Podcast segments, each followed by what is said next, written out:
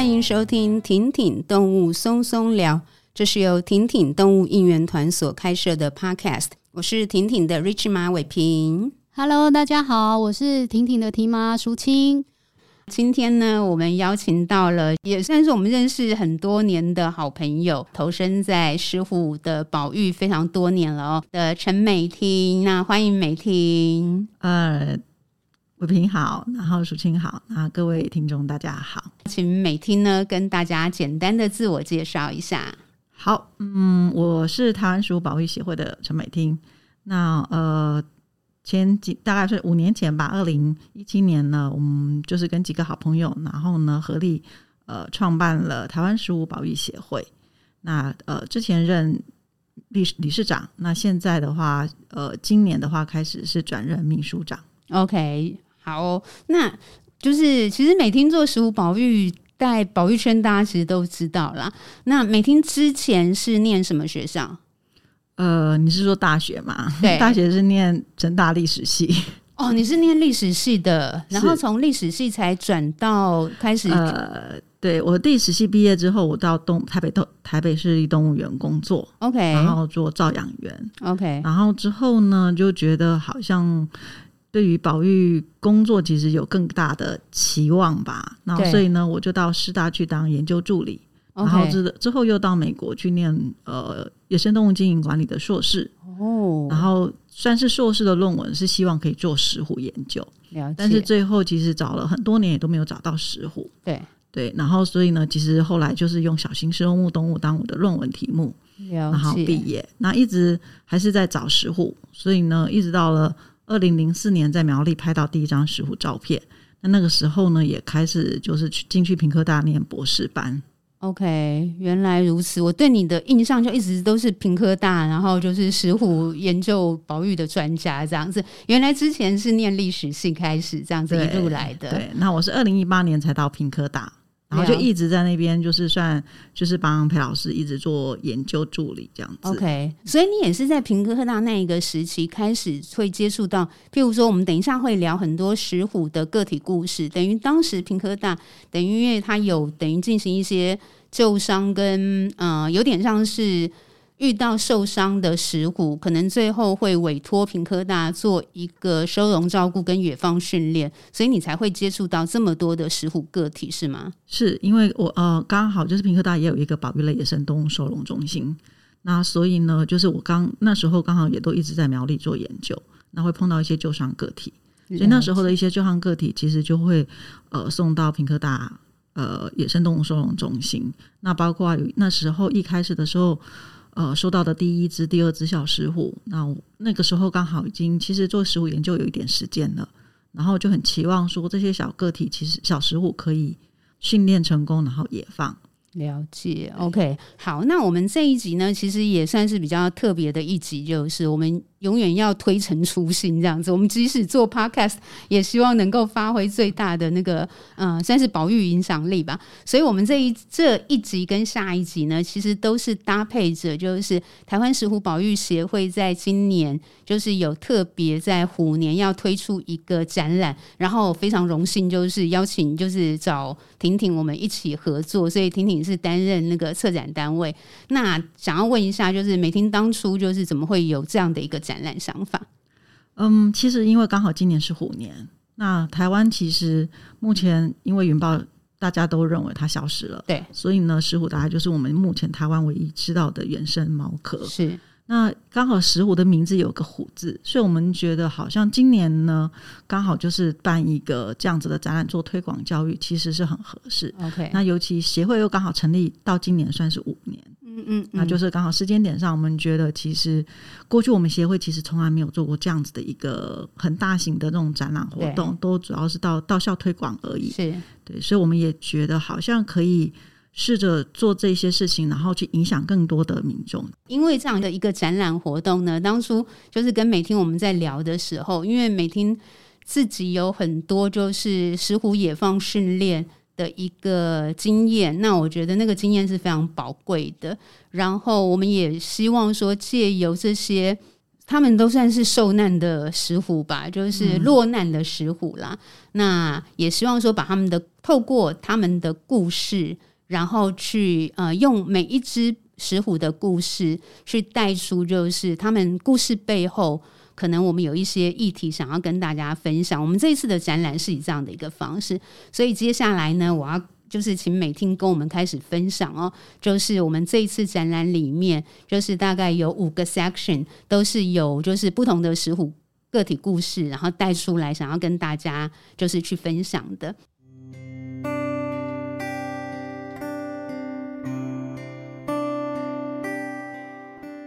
首先呢，想要请美婷就是跟大家聊一下，就是虎牙的故事，以及从虎牙的故事，可能可以跟我们分享一些有关于可能非法捕猎相关的这样的议题。所以，请美婷讲一下这个部分。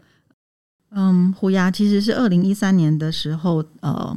苗栗通宵的民众发现的。那当时他带了一只猎狗去山上活动，那所以可能是他的狗干扰到母石虎。那那是那只母石虎就跑掉了，所以民众发现了一只小石虎，那通报了之后呢，我们就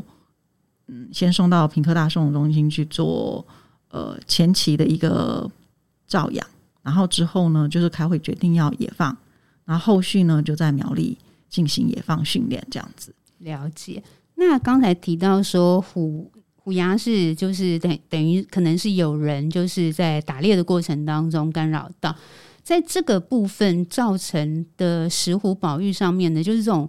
猎捕或者是非法猎捕的压力是大的吗？那目前有相关的法规在去做这个部分的规范吗？嗯，其实从我一开始在二零零四年开始在苗栗做研究，我们确实发现到，呃，那个时候我都在苗栗做嘛，那确实就是非法猎捕这件这个部分确实是蛮严重的。那当然，这个非法猎捕，说实在，对当地居民来说，他们其实可能对于呃夜保法，他们其实是不太懂的。那甚至他们也不觉得，诶，石虎是我们所想象的这么宝贵的动物，这样子。对他们来说，他们觉得在苗栗，其实他们还蛮常听到的。所以呢，呃，对他们来说，他们常常很不不可思议。所以我们说非法猎捕，但是对他们来说，可能他想象就只是。呃，如果这里有鸡被危害了，然后呢，我想要把危害的的的动物移除，这样子而已。对，那呃，其实慢慢的在我们做研究后后面，其实慢慢的去做一些保育工作的一个宣导跟推动之后呢，其实这几年来，我觉得苗栗的民众对于石虎保育的观念其实是有加强的。那所以我自己也觉得，如果呃，我们在说非法猎捕这件事情，其实现现在相对来说跟以前比起来，其实是状况是有变好的。所以以石虎的猎捕的这件事情来说，它比较不是为了猎捕石虎来卖钱，或者是来取皮毛，而是可能石虎造成了一些，譬如说鸡舍的危害，或者是不同的，不管是农地的危害，等于它只是希望把这个动物铲除。可以这样讲吗？就是猎捕的原因主要来自于哪里？嗯、其实，呃，石虎会会去猎捕石虎的人的动机有很多种。那曾经有学生有做过访问、问卷访查，那确实就是大部分，大概有将近百分之五十的比例呢的动机是因为鸡舍危害这件事情。那但是还是有其他的各方面的一些动机，包括可能就是有人喜欢打猎。然后呢，有有的人就是觉得，因为还是有人在做买卖，甚至甚至有一些些就是会吃野生动物的，那甚至比如说有人想要养的，也就是说各式各样的动机其实都有，会导致了就有人觉得想要抓食虎。但是呢，大部分比例来说，其实鸡害鸡舍危害这件事情是比较主要的动机。了解。那我想要再进一步的请问是，根据《野生动物保育法》。猎捕石虎本身是违法的吗？是，OK，所以它是因为就是它是目前野生动物保育法是针对只要是保育类动物，基本上就不能够进行任意的捕猎，对不对？嗯，那就不可以捕猎，不可以骚扰，OK，就是各式各样的。对，那是但是问题是这些法律对于一般在当地的民众来说，其实他们他们是实际生活在那边的人，那尤其是对他们来说，如果假设他其实又不是涉及到真正的买卖，他其实是因为他受受危害，是，所以其实野保法是有一个单数的。如果假设野生动物造成你的危害，你的经济上的危害、生命上的的一个危害的话，其实是可以做一些嗯捕猎、移除、移除的一些。呃，工作的理解对，因为也许听听你动物松松聊都是因为喜欢动物啦，所以有时候听到这个，也许我们会觉得生气。可是老实说，将心比心，如果今天我是当地人，然后我长期住在那里，我的生活因为这样非常困扰的情况之下，就是我觉得这个部分要怎么样去。应该说，不管是透过协助或者是拿捏，就是这个。等一下，我们应该会聊更多，就是了。就是我觉得捕猎这个问题背后确实有它的一个复杂性，比较不能够听到捕猎就直接就怪罪于可能就是当地某些人，就是你怎么可以做这样的行为？就是可能还是要分析那个行为后面的动机，找出那个动机之后，想办法去看怎么样协助处理，可能会是一个更好的方法，对不对？对，嗯，其实我自己一开始做研究的时候，我其实比较没有这样的同理心，嗯，所以刚开始去的时候，其实情绪上是很难平复的。那后来慢慢跟当地人接触之后，慢慢去理解他们为什么做这件事情之后，那呃，也跟他们有算比较好的互动之后，你慢慢就会发现，哎，其实，嗯、呃，不同地方的人他的生活习惯，他的呃，对于很多东西的理解或是价值观，其实跟我们每一个人都是不一样的。那时候呢，你将心比心，你就会发现，哎，其实他们也不是坏人，所以呢，他做一些事情，他其实也不是恶意的。那所以呢，后来我们才会开始希望说，可以透过一些其他的保育行动，那也就是他有问题，那我们就想办法去解决问题，而不是只是把这个问题呃的呃归根究底的这个根源呢，就只是怪他们说为什么他们要造成这个问题。了解。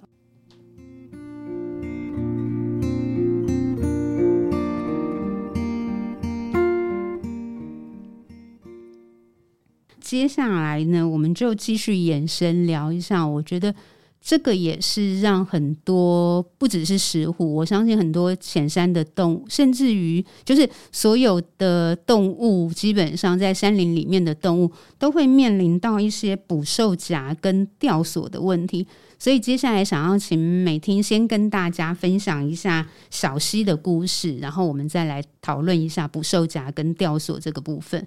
那小溪其实是我们去年，也就是二零二一年，在新社进行研究，然后呢，捕捉到的一只石虎，野生的石虎，然后做呃佩戴发报器，然后去做无线电追踪。但是它其实在今年的一月呢，呃，就被我们发现就是死亡讯号，所以就找到了尸体。那但是它其实让我们觉得比较难以接受的是它的。我们发现他尸体的时候，他身体的状况其实是很奇怪的对折。好，然后呢，他的右前肢吧就断掉了，就是不见了。所以其实呢，嗯，我们自己在推断，他应该是中了陷阱，然后甚至很可能是还没有死亡，然后就被就是捕捉的人，可能他就去检查兽夹或者什么之类的，把他直接把他打死。那坦白说，过去。我在苗栗做研究的时候，我确实很常看到石虎的这样子的，就是中兽甲或是中毒饵啊这样子的问题哈，这样的个案。但是在台中的时候，相对来说，因为台中的石虎族群状况其实相对来说是没有苗栗状况好的，那栖地也比较破碎一点，所以其实族群数量跟密度相对来说是低的。所以呢，呃，当时我们去也去做了一些民众的问卷，那。听起来，其实民众对于保育类动物，像石虎或是穿山甲这些动物，其实观感是比苗栗要来得好的，也就是态度上他们是比较友善的。所以，其实我并没有，我那时候会觉得，哎，嗯，在这里应该石虎相对来说可能是比较安全的。那小溪的事情呢，警惕到我了。然后我发现到，看起来它不是专专门针对石虎，它可能是要去捉，因为我们有问问了附近的居民。就是果园的居民，那他们说可能是有人要去抓山猪的，所以呢，其实像这个应该就是误中陷阱，就是石虎误中了要抓其他动物的陷阱。了解，对，那所以其实后来我开始我们也在思考说，好像这件事情其实它其实在各个地方，我相信可能不是应该不是只有石虎碰到这样的问题，对，对。然后呢，呃，即使在不同的地方找售假的话，那不管是苗栗、台中、南投，那其实都陆陆续续还是会有个体因为这样子而损伤。目前是不是野保法其实也有规定，就是不能够在制作任何，还有不能卖捕兽夹。我印象里面是有这样的规定，对吗？外面的一般的五金行其实是不能贩卖，是不能贩卖兽夹的。那但是呢，其实另外一个是现在其实是有所谓的套索式陷阱，那所以套索式陷阱到现在目前是没有禁止的。了解啊，其实狩猎问题其实非常的复杂，因为呢，包括捕捉就是放陷阱的人，他其实可能呃有平地人，有原住民，然后呢，他的动机，他用的呃狩猎具的方式，然后他有一些其实是非常的自主管理非常好的，那有一些是很不好的。那我们其实常常在法律上，我们是会。嗯，为了要去限制这些不好的，然后我们就同样的也限制到其实自主管理很好的，所以其实这个问题相对来说其实非常的复杂。然后，所以在呃最近，其实林务局也一直不断的希望可以针对这些问题去做一个很好的检讨。了解，对，所以这个也是我这几年开始去学习，就是。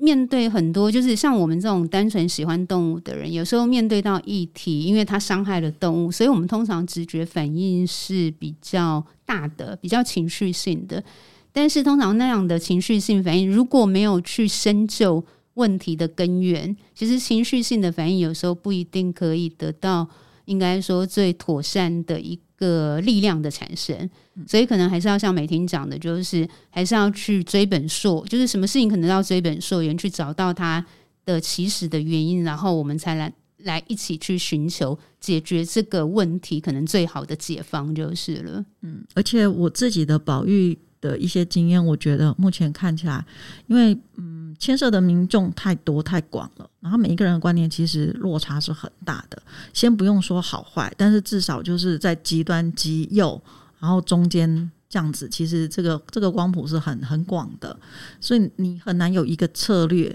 是能够很好的去完善的去照顾到，或者是反映到每一个人他们的观念，嗯，好，然后应应到就是相对应的措施。所以呃，像这样子的事情，其实相对来说在策在策政策上，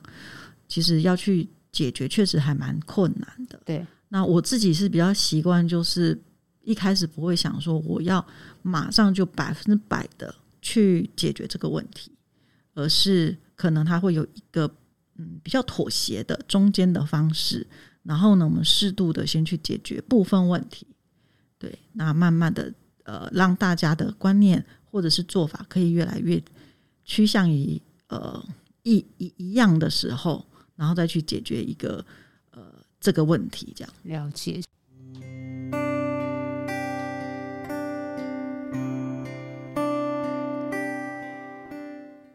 接下来要谈的这个问题面，其实我觉得就更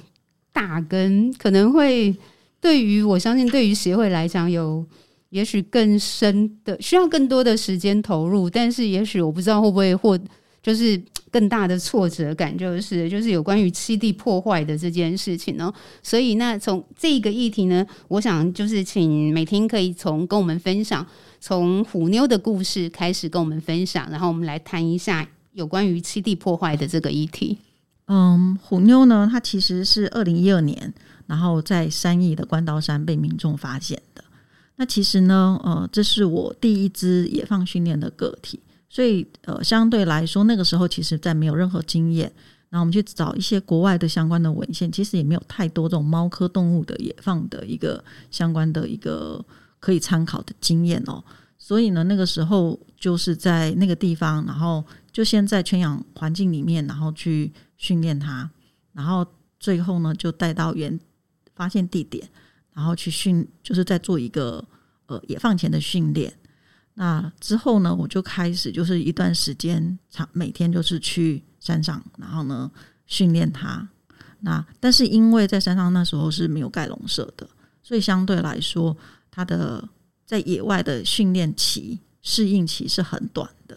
所以我自己个人觉得这是第一个案例，相对来说我自己没有那么满意，我觉得其实没有那么成功。那最后，呃，虎妞其实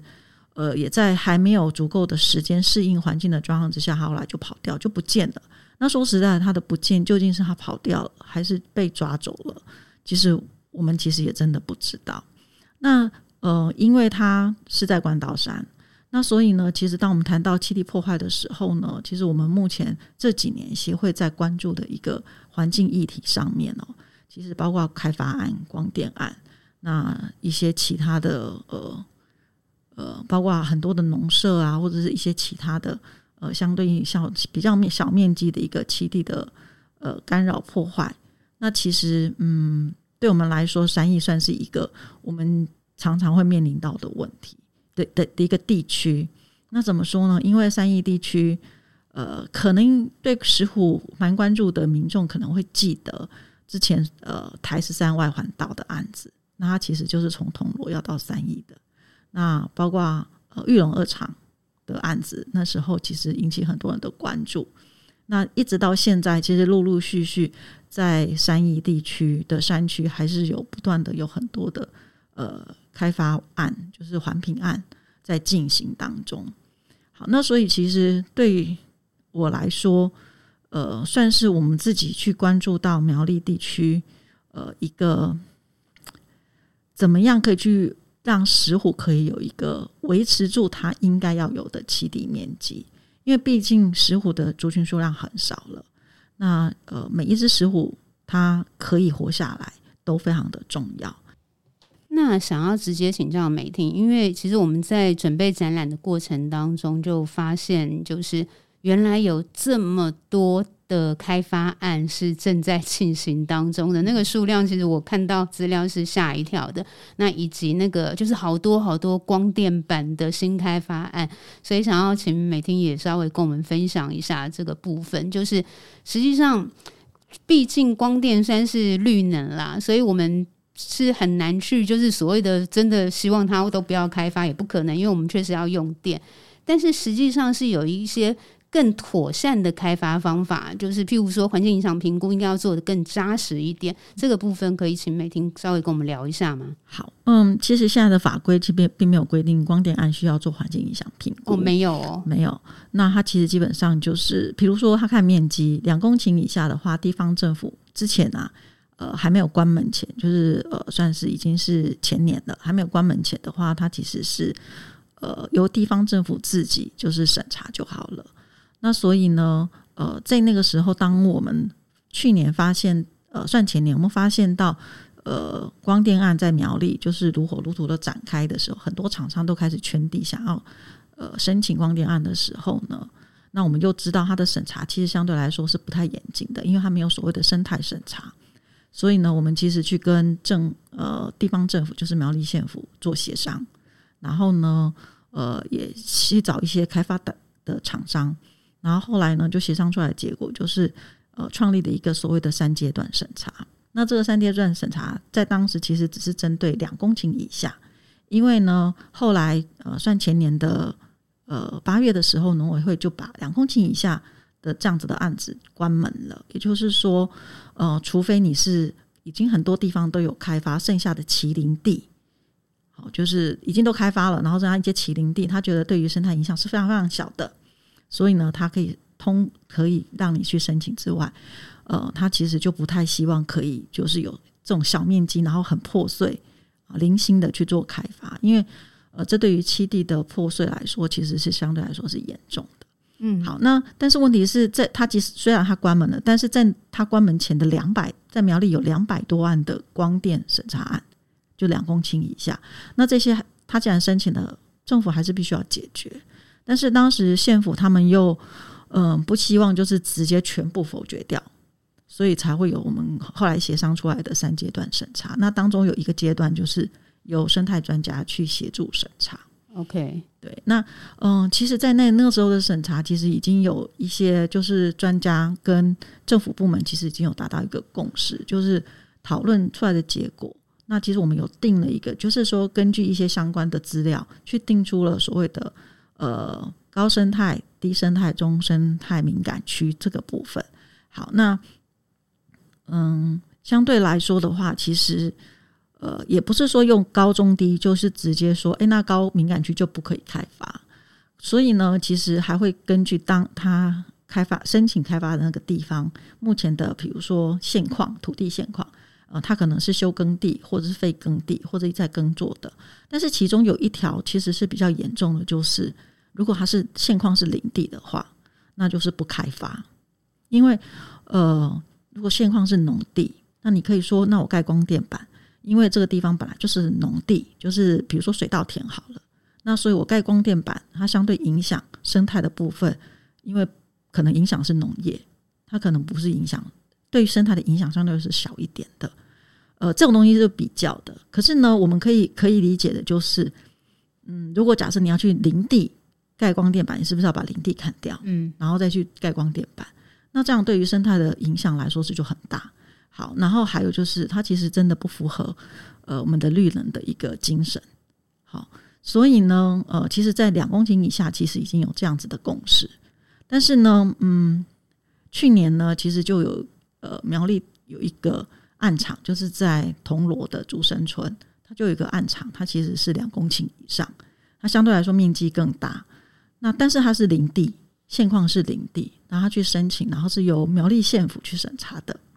好，那后来呢，就是我们其实就关注这个案子。那那个时候，其实以两公顷以上来说，当时的制度是非都小组审查就好了，他甚至没有生态专家。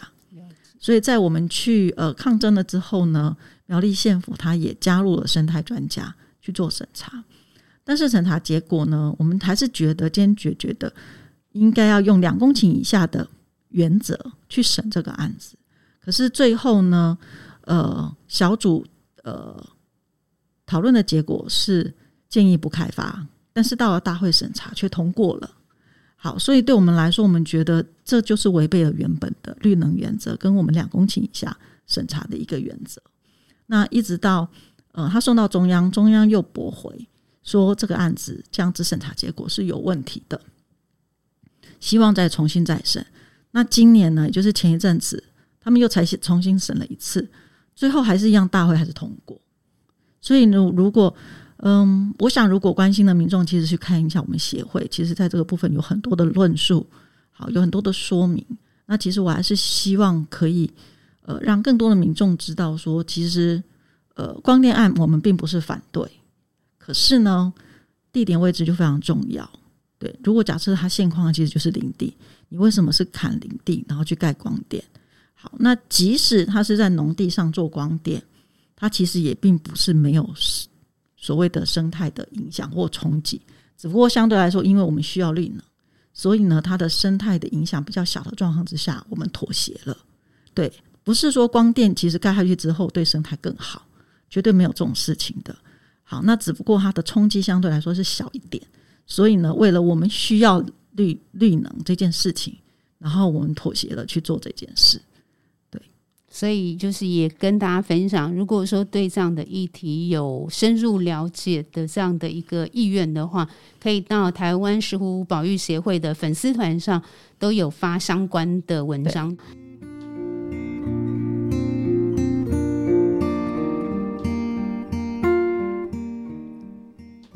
那接下来呢，我们再请美婷帮我们分享一下有关于阿兰的故事。阿兰其实是我就是在那几年呢，开始就是做野放训练的个体的最后一只。那它是二零一五年的时候，苗呃民众在一四零县道呃发现的一只小石虎。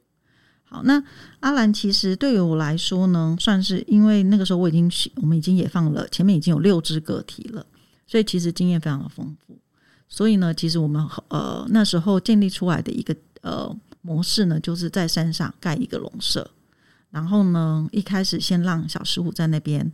呃，在笼舍里面，就是做一些比较笼内的训练，包括比如说给他一些小老鼠，然后蜥蜴或者一些鸟类，然后让他去训练。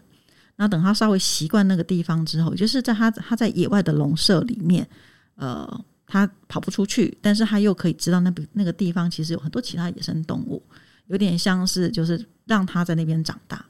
那大概呃这样子过了几个月呃几个礼拜之后呢，他开始适应之后，我们就会开始带他到笼外去做野放训练。那这样的野放训练其实就等于是让他真正有机会可以呃像跟妈妈一样，然后到野外去，然后慢慢的适应那边的环境，认识那边的各种动物。然后呢，也了解哪里是可能是，比如说是容易找到猎物的地方，哪些地方可能相对来说人是多的，他应该要去回避的。好，那让他熟悉环境之后，慢慢的透过一个渐进式的方式的训练。那一开始就是，比如说每天是喂食的，然后再接下来他越来越熟悉之后，我们可能就是两天喂食一次。然后呢，之后呢，就是因为让他可以呃在外面。自己独立活动，但是我们还是会去看他，或者是会把他带回笼舍，然后呢，让他这样子不断的有点像是来回来回的训练，然后等到他呃可以在外面好几天自己打猎都没有问题了，那我们也觉得他在那边开始已经认识熟悉了那个当地的环境，因为我们会用无线电发报器去训练他，可以去追踪知道他大概今天跑到哪里去，明天跑到哪里去。那我们也知道他在那边其实已经稳定下来了，然后呢，我们就开始让他有点像是让他独立了，有点像嗯，石虎妈妈在小石虎大概五六个月大的时候，他就会强迫小石虎自己要独立了，我不再喂你了，类似像这样子。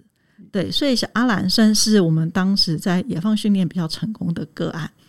那而且呢，因为是从小就开始野放训练的，所以他对于呃，训练员来说，相对来说是熟悉的，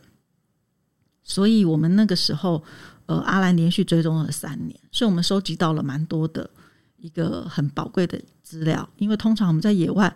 呃，无论是用无线电追踪，或者是自红外线自动相机，你大概一只石虎常常追不到几个月，可能就找不到了。那如果是自动相机，更不用说，你就是拍到了，但是其实你也不知道哪一只是哪一只，或者它会跑到哪里去，你也不知道。所以阿兰算是呃和一个非常好的案例，可以让我们收集到一个很实际上可以去观察，然后呢长期的一个资料的累积。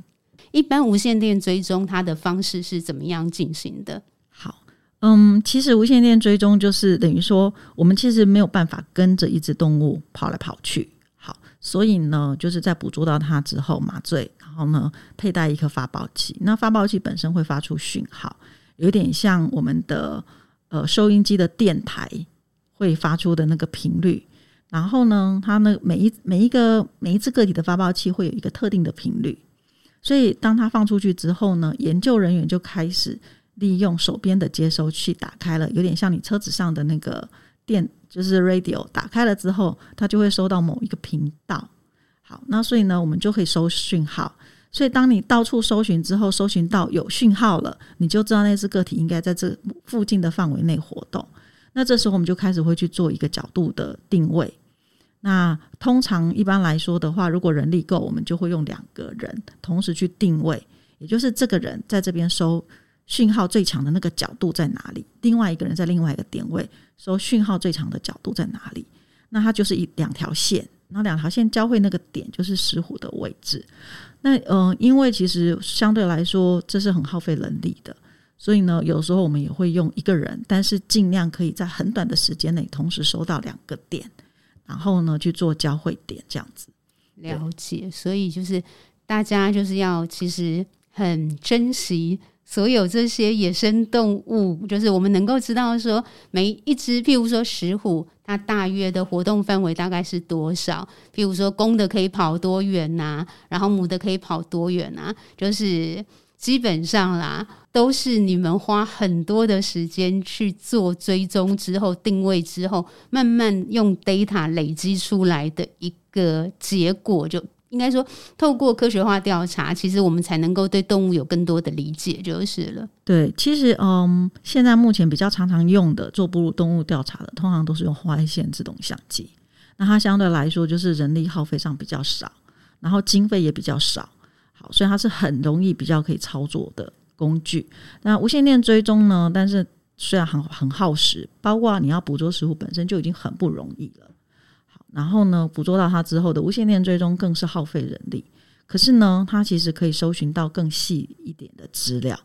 那这些资料其实对于我们去理解一只食虎需要多大的活动范围，然后它会去利用哪样的栖地，什么时候利用。好，那这些或是像你刚刚说的，一天可以跑多远？然后它在这个地方，它究竟是很集中在这个地方利用，还是是很散的利用这些栖地？这些很细的指导都必须要靠无线电追踪才能够获得的。但是虽然它很辛苦，可是说实在的，对于以至少啦，对我来说，我自己本身是很喜欢做无线电追踪的，因为它是可以让你直接就是在野外收讯号的时候，你就可以知道原来这只石虎现在在哪里，然后呢，去想象它在山上。现在在干嘛？然后在哪里活动？啊、那是一个比呃相对当然就没有野放训练那么直接，因为野放训练我还可以看到石虎，可是呢，无线电追追踪相较于红外线自动相机来说，你更明确知道你在追踪是哪一只个体，然后更明确知道它现在在哪里，然后在休息还是在活动。所以其实对于研究人员来说，是一个更直接的一个接触，这样。了解，但是就自动相机来说，就是之所以在野生动物调查上面也大量使用自动相机，是譬如说你们会透过自动相机的一个研究呃设计去进行，就是譬如说一个地方有多少野生动物这个物种数量的估算，就可以透过自动相机的一个调查来做推估，对吗？嗯，现在是可以，就是这几年其实陆陆续续有很多团队，然后有着试着在做一个，就是利用红外线自动相机去做石虎族群的数量，然后跟密度的一个估算。那其实这个在国外其实相对来说已经发展的比较久了，但是过去呃，以猫科动物来说的话，老虎是比较常常被被拿来做，或者豹，因为它身上的花纹是比较明显，可以用花纹去辨识个体。那石虎。用花纹去辨识个体，其实有比相对来说是比较难一点的，因为它本身体型小，然后花纹又是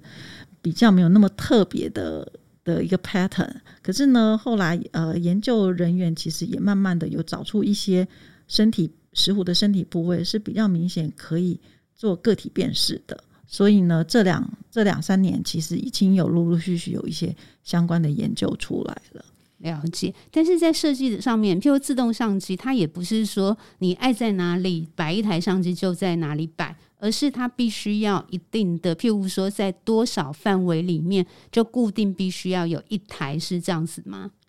嗯，其实这跟你要做研究的目的有关系，就是你到底想要知了解什么，知道什么。那如果假设你是想要知道一个小范围内，然后呢有多少只个体，那你当然相对来说你会。用呃，当然，这这牵涉到经费，所以如果你经费许可之下，你当然会放比较多的相机，然后比如说去做一个所谓的出现频度的估算，然后甚至比如说个体的辨识。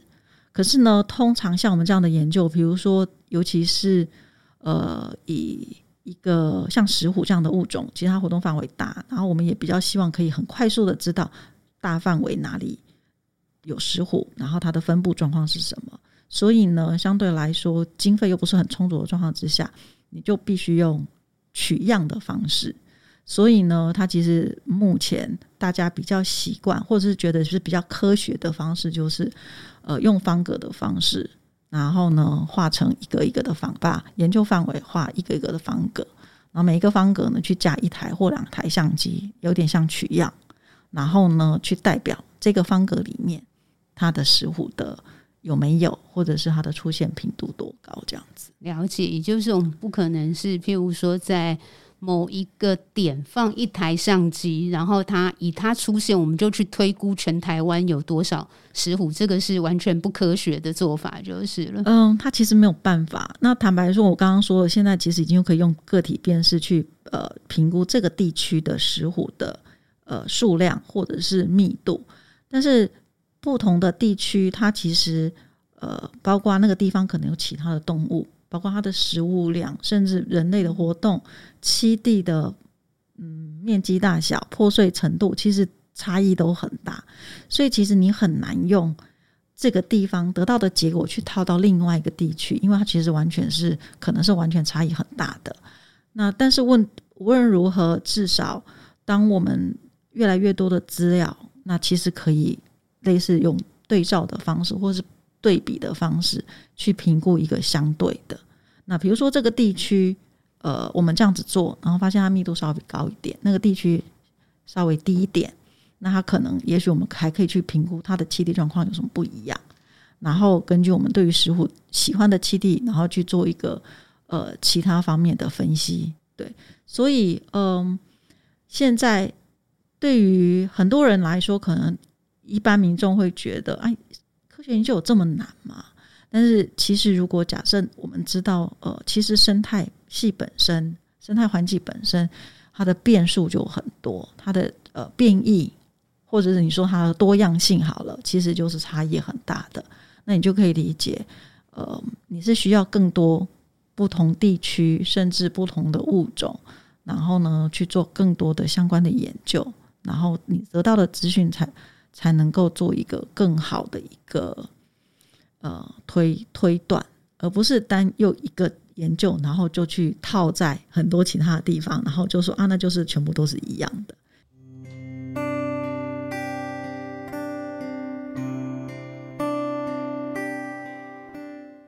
最后呢，我们就是还要来聊一下养羊的故事跟小峰的故事，然后连接到就是这两年，其实狮虎协会也花了很大的。呃，人力跟精神去投入的有关于鸡舍的改造的部分，所以想请美婷聊一下养羊跟小峰的故事。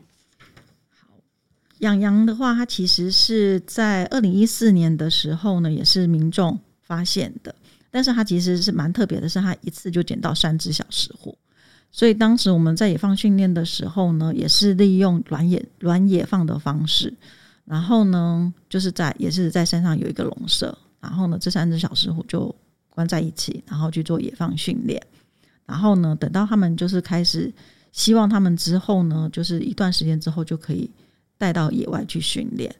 那嗯，但是这三只个体呢，其实当时的状况来说，因为他们算年纪稍微大一点才被捡到，所以嗯，尤其是三只已经彼此之间关系还蛮好的。那他们跟训练员，其他们对应该是说相对来说，因为年纪的关系，所以他们对训练员其实没有那么的信任。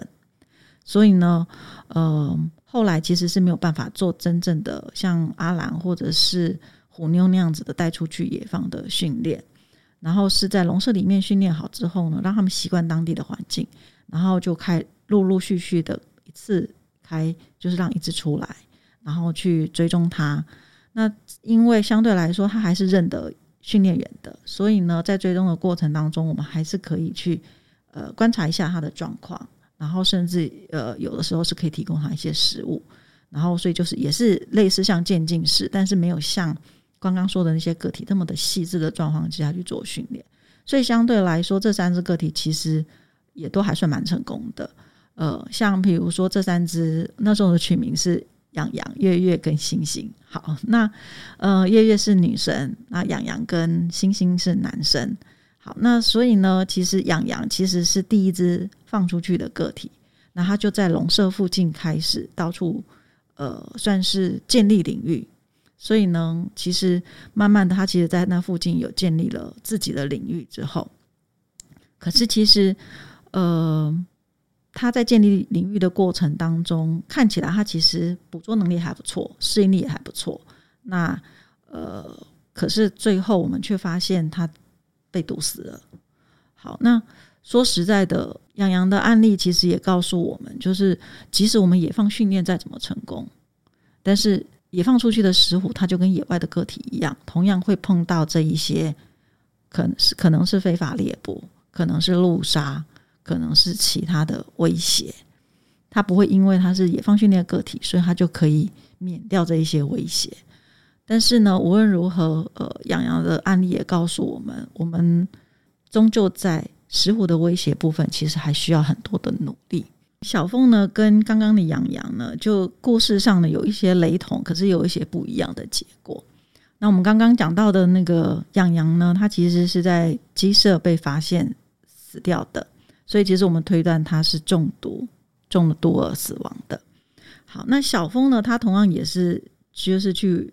偷吃鸡。然后，对不起，我不想说偷，因为我一直都就是我们都很习惯用偷这件事，但是其实对野生动物来说，其实它没有偷的概念。好，然后所以它就是呃，所以我们应该说它就是去吃鸡。好，那它其实是在台中的大里市区的一个鸡舍，然后主人通报说他那边的鸡不见了，然后他自己用行车记录器，然后去拍摄，拍到了，诶，就是疑似石虎的画面。然后之后呢，我们协会就去架相机，然后拍到了，确认是石虎，所以呢，我们就去协助，然后捕捉的。那这只个体其实呃蛮特别的是，一个是它的位置，因为它的位置在台中市的大理那个地方，其实附近已经完全就是已经都市化了。好，那就走中间有一小块呃农地，然后呢呃两旁就是一边是旱溪，然后一边应该是大理溪。好那所以呢，在我们看起来，就是怎么会在这个地方，食物总会跑到这种地方来？那后来我们就看相对位置呢，推断它可能是从乌溪，然后呢，顺着那个支流大理溪，然后再说到汉溪，然后再到这个鸡舍。那他因为呃呃，居民通报的鸡舍主人通报的时候，他是说以前从来没有这样子过，他养鸡养了几十年，从来没有这样子过。然后结果呢，最近一直不断的被吃。那他可能就是一次来，然后呢，过几天再来，所以其实我们也不知道到底这只个体呢是来吃了之后又会回到乌溪，还是就待在附近啊？我们完全不知道。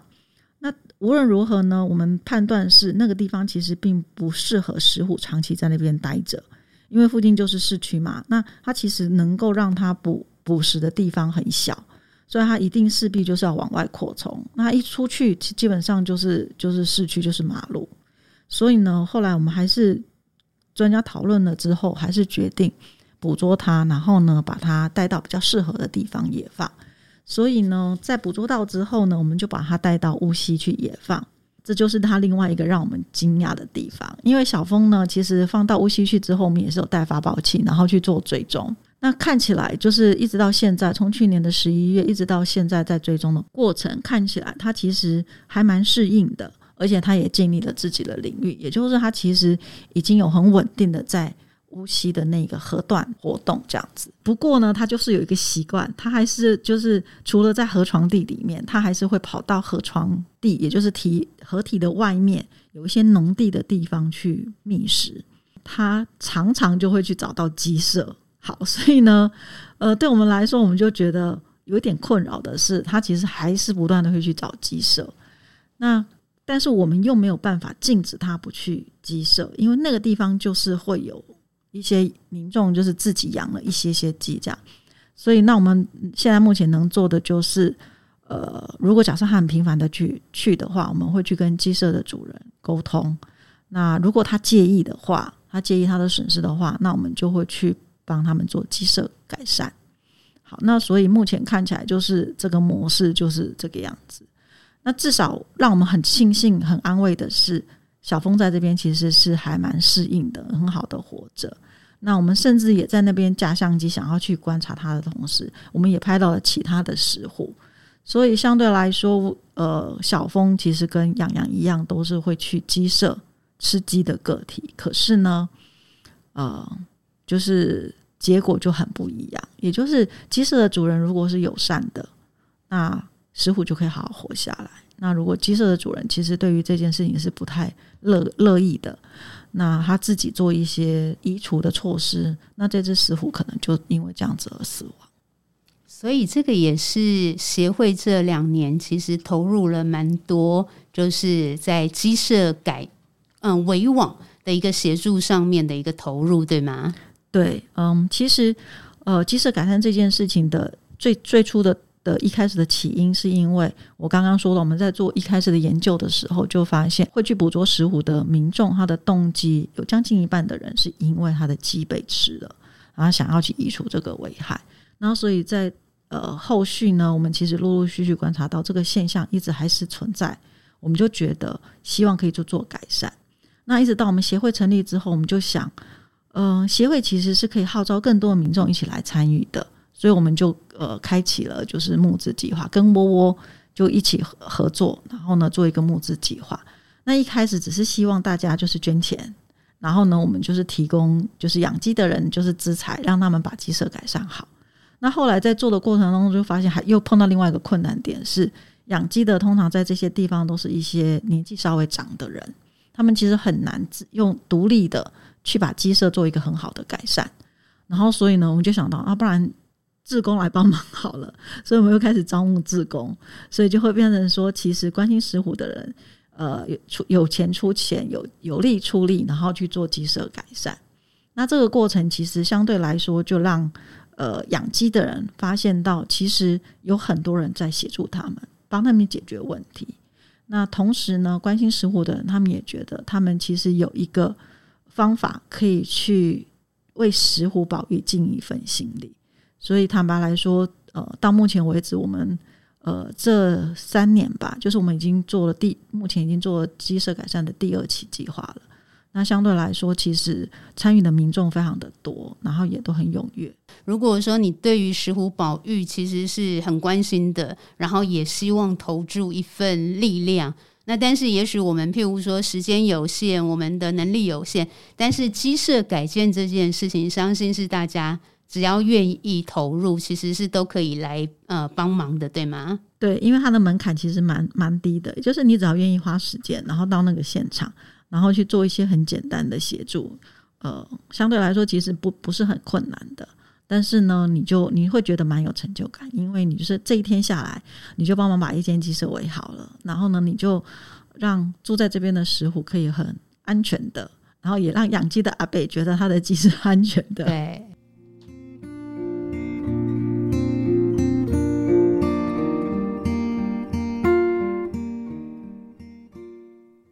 们这一集呢，请搭配前往去观看展览，一起服用，这样可能会觉得更完整。就是因为毕竟这个是用听的。那我们在现场，刚才我们提到的这些石虎呢，包含我们有虎牙、小溪、虎妞。阿兰、洋洋跟小峰哦，那大家可以在现场看到这些石虎个体的照片以及影片，然后还有刚才美婷提到的，就是各个议题不同面向的很多资料。其实我们也在就是展览的现场也都有进行一个展出跟分享哦。后天开始呢。就在台北剥皮寮的历史街区一七三至十三号跟十五号的这两个展间呢，就邀请大家家呢，就是我们的展期一路到八月二十八号，那就是在这三个礼拜的时间呢的每个礼拜二到礼拜五的下午。一点到六点，那周末的话，我们早上提前到十点就开展了。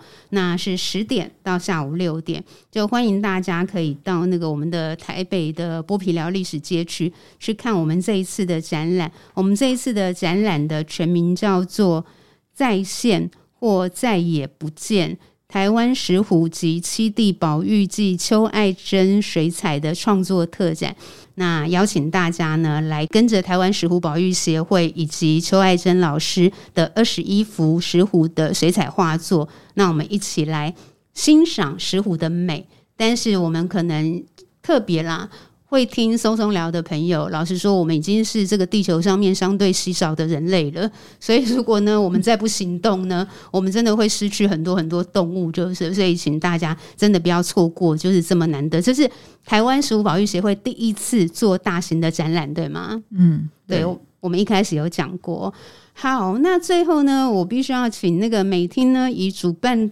单位的身份，也跟我们这一次展览的伙伴。就是致上我们最大的一个感谢，就是有他们的支持，然后让我们这一次的展览得以顺利的去把它执行出来。所以我们请美听来跟大家就是呃分享说明一下这个部分。好，嗯，其实我觉得还是要最谢谢的是邱爱珍老师跟婷婷。那因为你们的一起合作，然后所以我们才能够很顺利的能够把这一次的展览呢，我自己觉得是蛮惊艳的。就是呃，用一个非常呃，相对来说是蛮有创意的，然后非常用心的一个展览。那当然，其实说实在也很谢谢谢呃相关的协办单位，那包括台湾百灵加英格汉股份有限公司，好，然后还有德威科技，还有金鱼龙生态公司。好，那还有当然就是还有台北市的动保处，那只是他们其实是有提供呃经费在这一次的剥皮寮的展览。那谢谢这些协办单位，那也谢谢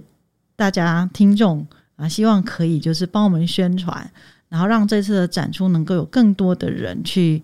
观看，然后希望。其实最主要是希望有更多人可以借此机会来认识石虎，然后来关心石虎，甚至尽一份心力来为石虎保育做一些事情。那我们今天这一集就先播到这边。那接下来下一集我们会再请美婷再聊一下，就是今天我们还是有还蛮多还没有涵盖到的，就是呃其他议题，关于石虎宝玉的一些生存，可能还有一些其他生存的困困境，我们会在下一集当中继续跟大家做一些分享。那今天谢谢美婷，谢谢美婷，谢谢谢谢，谢谢，拜拜，拜拜。